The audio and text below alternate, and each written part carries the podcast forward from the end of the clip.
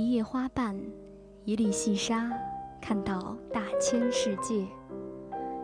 一杯清茶，一段小曲，品茗书香境地；一首小诗，几句真言，领略人世百态。选择自己喜欢的，喜欢自己选择的。相关阅读，阅读相关，让声音更好听，让耳朵更乐意。选择读书吧，一起读书吧。Are you ready? Let's go.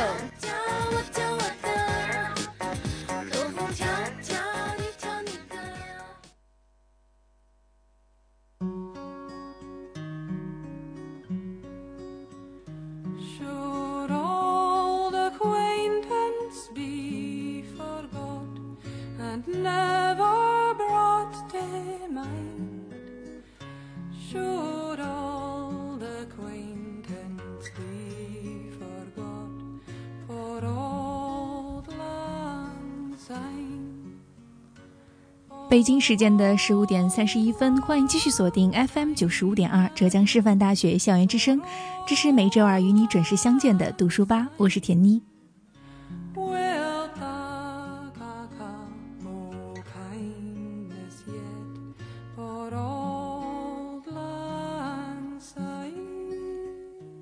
又到了一年一度的梅雨季节，金华的天气还是这样时晴时雨，那人的心情也是时好时坏。在被各种讲座还有活动填充的五月，也要给自己留下一点时间去读些喜欢的书。那本期读书吧，就让我们继续读书吧。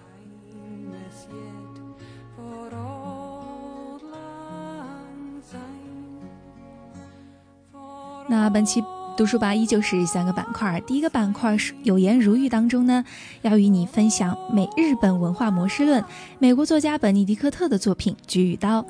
那在第二个板块“疏通有道”当中呢，要给大家带来《悲伤与理智》、言起千红绘本经典系列以及《树不在了》等三本书。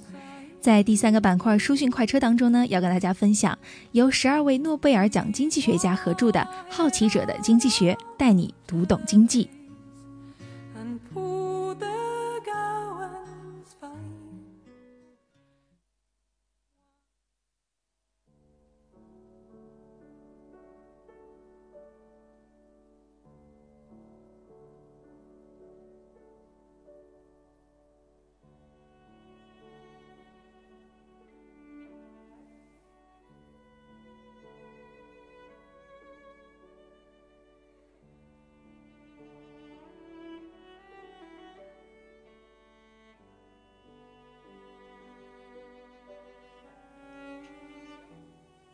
好的，马上进入今天的第一个板块，有颜如玉，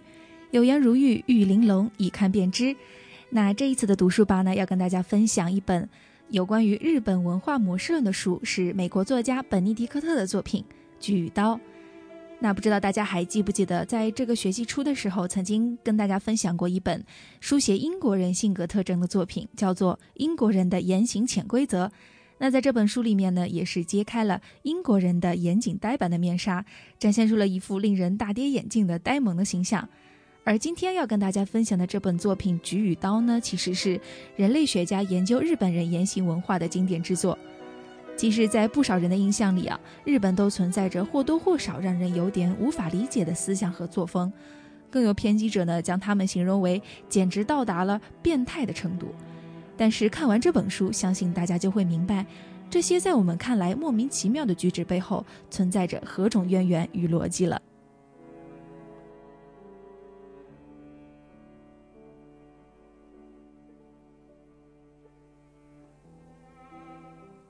那在介绍这本书之前呢，还是要说一下这本书的一个创作背景。他和英国的这个凯特·福克斯不一样，因为凯特·福克斯是自发的想要去研究他们文化的不同，而我们的本尼迪克特呢，在创作《菊与刀》的时候可以说是临危受命，因为那个时候正值二战时期，作者呢受到了美国战时情报局的委托，要求做一份有关日本的研究报告，用来作为制定战术的参考依据，所以呢，本尼迪克特就站在了人类学家的角度。开始力图从最客观和全面的视角，构建了日本民族的国民性分析体系。那在战后呢，他把之前完成的报告前后各加了一章，交代了写作的缘由和战后的状况。原来用作军事的资料就这样成为了《菊与刀》一书，长盛不衰地出版于世界各国，也就成了人们了解日本民族性格的不朽桥梁。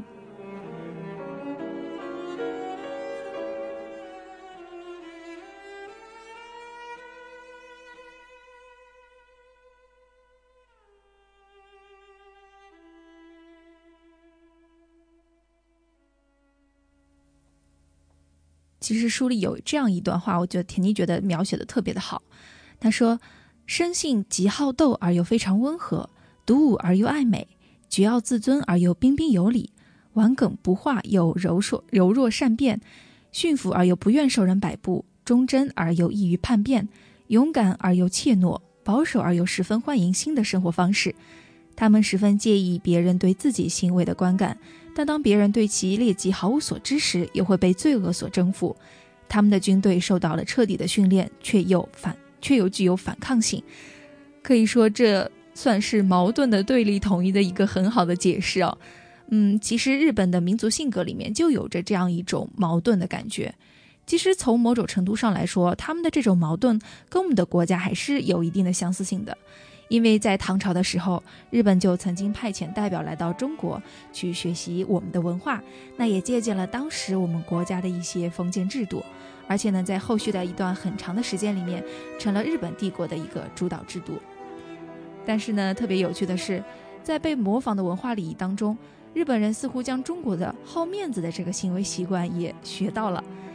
因为比起我们中国来说，嗯，像我们去服装店里面去试穿衣服。嗯，可能不像他们那样，因为他们可以在大街上穿着他们的衣服晃悠好几天，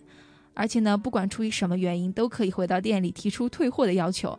那如果这种情况发生在中国的话，可能店员和顾客都会不欢而散吧。但是其实，在日本，因为这些店员的素质特别的良好，所以说，嗯，他们经常经常要面对着几个一看就知道是耍赖皮的顾客。却依旧要笑脸相迎，还要不停的弯腰鞠躬，嘴上反省着一定要说，呃，是自己店里的衣服让客人不满意，一直说抱歉抱歉。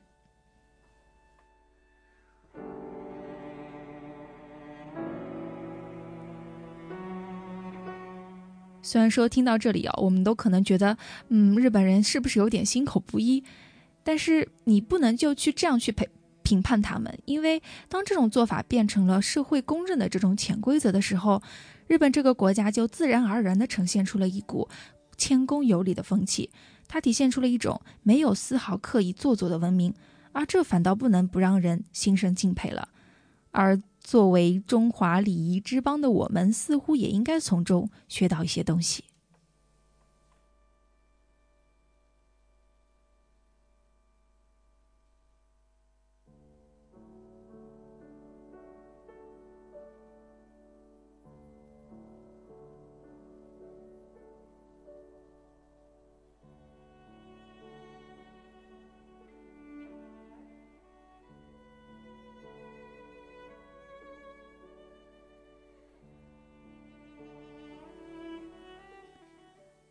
其实，除了书中从日本人的行为当中阐释他性格的矛盾性之外呢，丹尼觉得书中还通过了美日两国的对比来帮助读者更好的去理解日本的文化。比方说，他就把日本人的负恩感比作美国的负债或者说是借贷，而把美国人崇尚自由民主与日本人尊崇天皇为上的这种心态进行了对比。可以说，书里的内容也是涉及到了日本人生活的方方面面。行为习惯、文化观念、道德世界、人情态度、自我修养和儿童教育，可以说是应有尽有。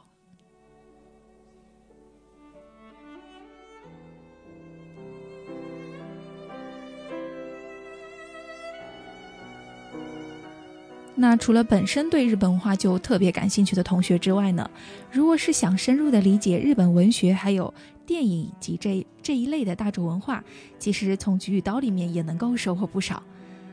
比方说，雪国为什么就能体现出那种悠远而深刻的姿态，而古崎润一郎的变态美学为什么能够流行于世？然后，嗯，可能是切肤自尽这个词，可能我们听到的比较多的是来自于呃《爱情公寓》里面。那为什么它会先后发生在三岛由纪夫还有川端康成两位文学大师的身上呢？这些问题其实你都可以通过菊与刀找到理解的突破口。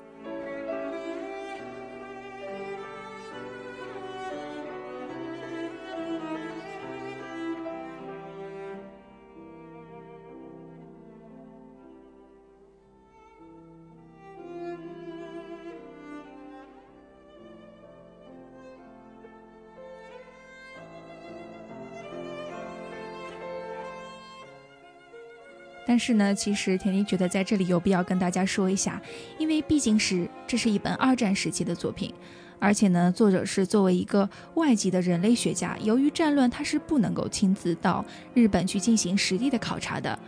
而且他距今也已经有六十年的时间了，所以说书本中对日本民族他的这个民族性做出的部分研究结论，在现在看来可能会有失偏颇。而且呢，书中提及到的一些日本的史料都比较少，不太具有说服力。所以呢，想要读一读真正的日本史诗，可以读一下《四十七世物语》、还有《源氏物语》以及《武士道》等书。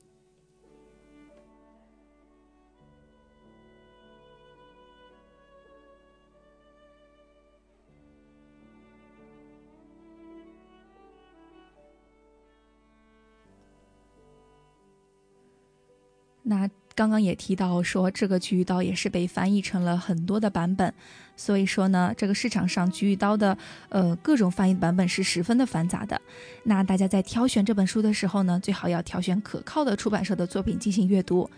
那其实像田妮的老师，呃，在教世界文化史的时候就推荐过这本书，那他推荐的是商务出版社出版的。那这个出版社应该还算是比较靠谱的，所以同学们如果想去借阅的话，可以以这个出版社为参考。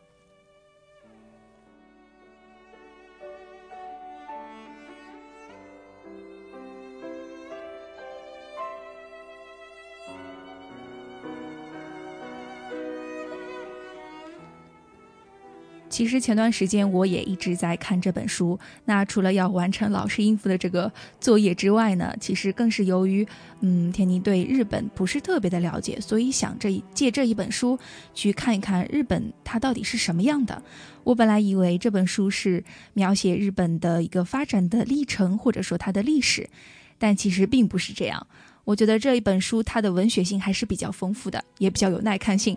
嗯，如果同学们在呃闲暇之余，如果想对这个古都有所了解，想看一看日本人的性格当中到底有哪些特点，那就不妨来借一借看一看。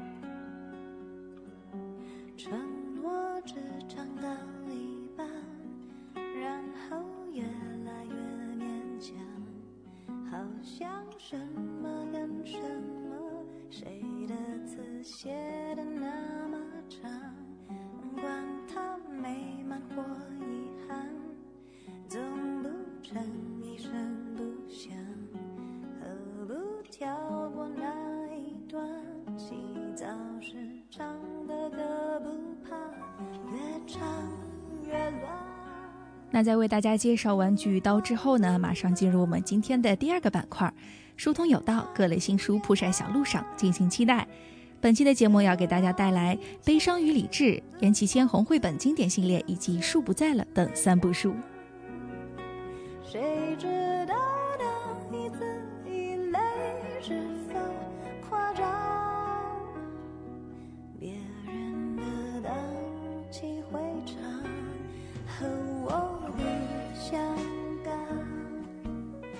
那第一本呢，就是《悲伤与理智》，它是由美国的约瑟夫·布罗茨基写的，是由上海译文出版社出版的。嗯，布罗茨基曾这样子对自己说：“他说，我是一名犹太人，一名俄语诗人，也是一名英语的散文家。这么多的身份，其实和他颇为传奇的经历有关。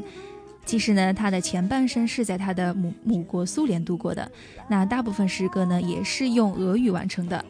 在一九七二年的时候，永别了故土定居美国的布罗茨基从零开始学习英语，进而一举成为了英语世界最为卓越的散文大师之一。而且呢，在一九八七年的时候，荣获了诺贝尔文学奖，称得上是一位跨越了英语和俄语世界的文学奇才。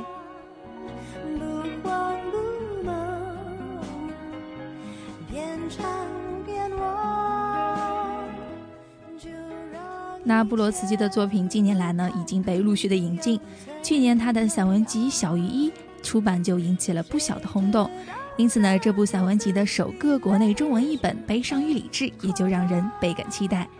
那收入这个文集的二十一篇散文大致分为回忆录、旅行记、演说讲稿、公开信，还有悼文等几种题材。这卷文集可以说是通过布罗茨基的诗歌观和美学观，乃至他的伦理观和世界观的一把钥匙。更值得一提的是，文集中的最后一篇作品《到斯蒂芬·彭斯彭德》完之后不到半年，布罗茨基就离开了人世。所以呢，《悲伤与理智》也就成为了他生前出版的最后一部散文集，是他散文写作乃至整个创作的天使之歌。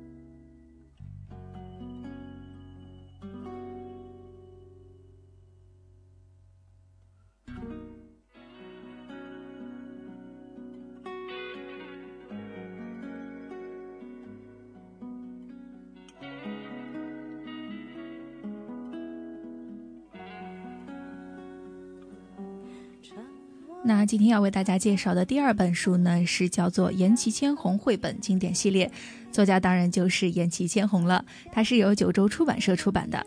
那对于这个名字，可能大家都不不能够到耳熟能详的这个地步，因为田妮也不是特别的清楚。但是呢，他参与的一部作品肯定能够引起你的回忆。还记得当年淘气的小豆豆，还有亲切的小林校长吗？其实《窗边的小豆豆》这本书里面的插图就出自日本这位国民级。画家颜启千红之手。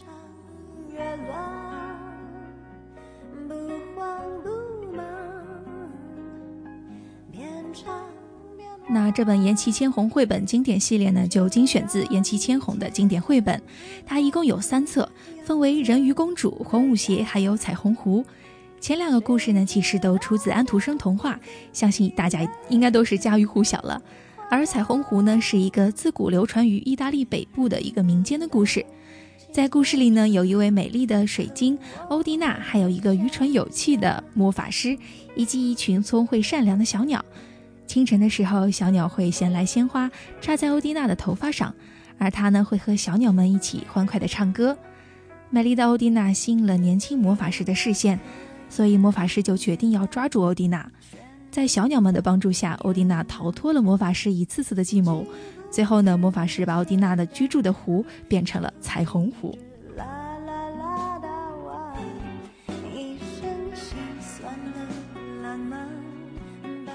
其实翻开绘本，你就会发现，原来略带略带悲情的文字，却在他的笔下延伸出了一种温暖的情调，就像童话书里面那些插画。有着清新飘逸的淡水彩的风格，书中的柔美的梦幻也将为你带去一份神奇的治愈感。即使最近我不知道是不是由于天气的原因，感觉周围的人好像心情都不是特别的好，所以呢，这个时候大家不妨就可以看一下绘本，去感受一下绘本里面那种温馨治愈的氛围，希望心情也可以变得好起来。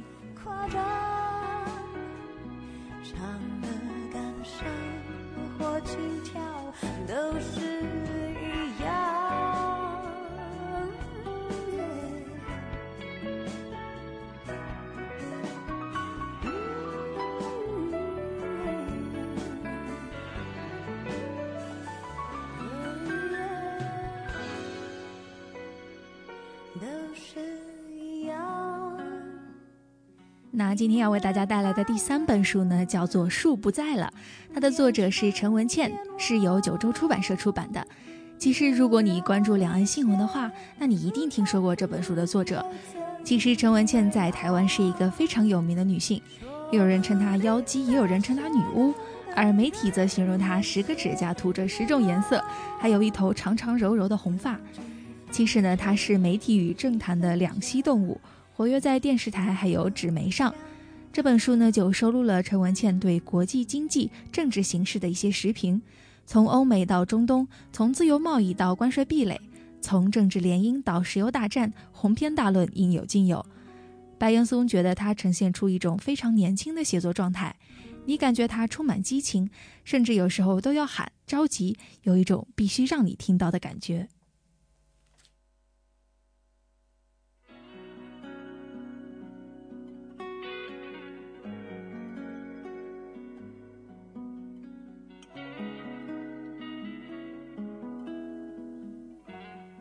那从二零一二年出版的《只剩一个角落的繁华》到今天的《树不在了》，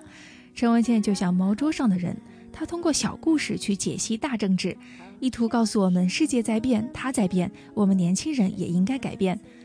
我们与世界的关系要展开一个良性的循环。他没有敷衍的应和狄更斯笔下的好坏时代论，而是用最简单的文字、最清楚的实例告诉我们，这是个坏时代，但是我们要坦然面对。所谓家事国事天下事要时时关心，我觉得年轻人对国事政治也要有着自己的态度。所以呢，这本书不在了，不妨借来看一看，看一下陈文茜究竟是怎样看待这个世界的。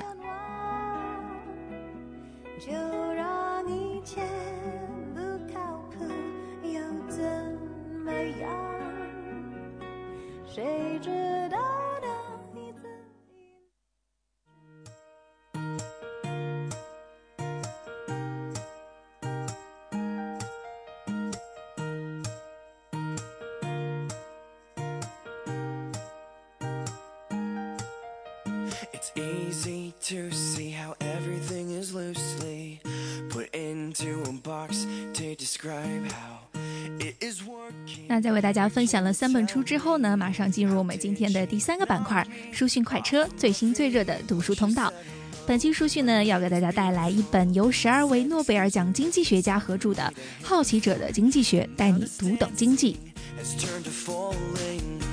can do justice to this girl i know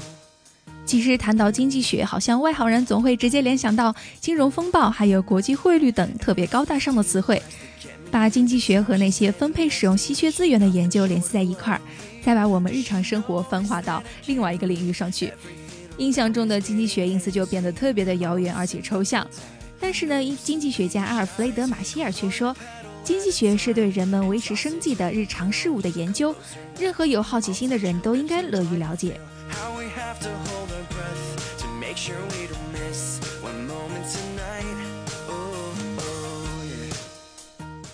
这本《好奇者的经济学》呢，就为想要涉猎些经济学却无从下手的同学们提供了一条捷径。十二位诺贝尔奖权威经济学家写给好奇者的经济学普及读物，书的分量可以说是不轻哦。书中呢，关联了许多在大学、智囊团、商业公司以及政府部门都会碰到的经济学的内容。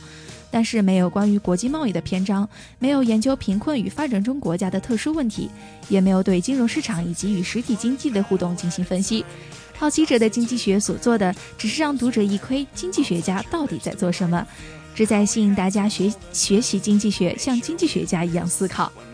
所以，无论你是想要拓宽自己的知识面，在和人聊到经济发展时发表的见解能够一鸣惊人而非落人笑柄，还是每当看到月。还是每天看到月空月初空空如也的钱包，就立志实现从温饱到小康，再最终成为超级土豪的阶级跨越，可能都要好好的读一读这本书。我爸爸就曾经跟我说：“你不理财，财不理你。”但是我对经济学也实在是提不起兴趣，所以我觉得也可以从这本书去入手。世界那么大，就让我们换个角度去看看吧。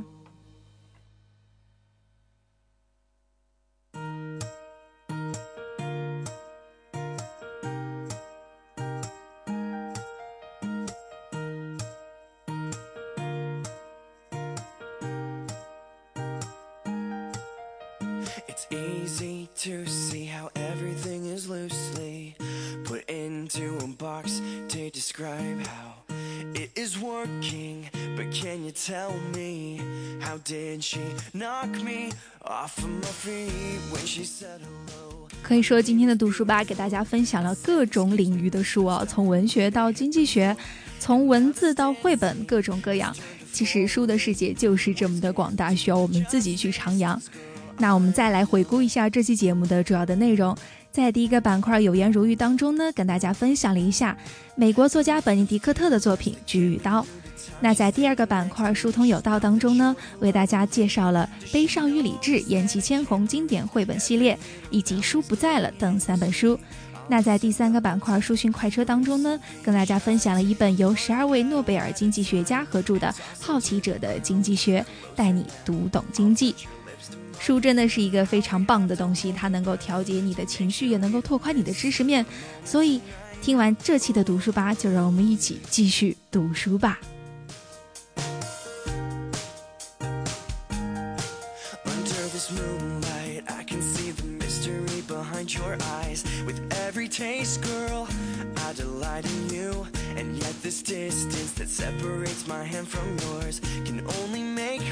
Appreciate your heart I adore you.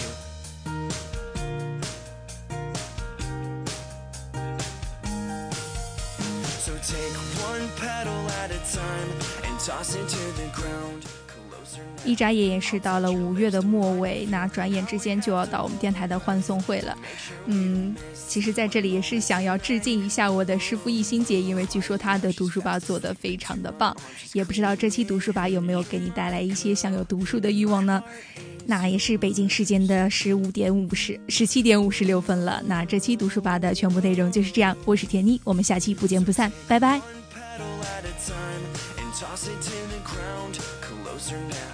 I'll touch your lips to mine and feel how we have to hold our breath to make sure we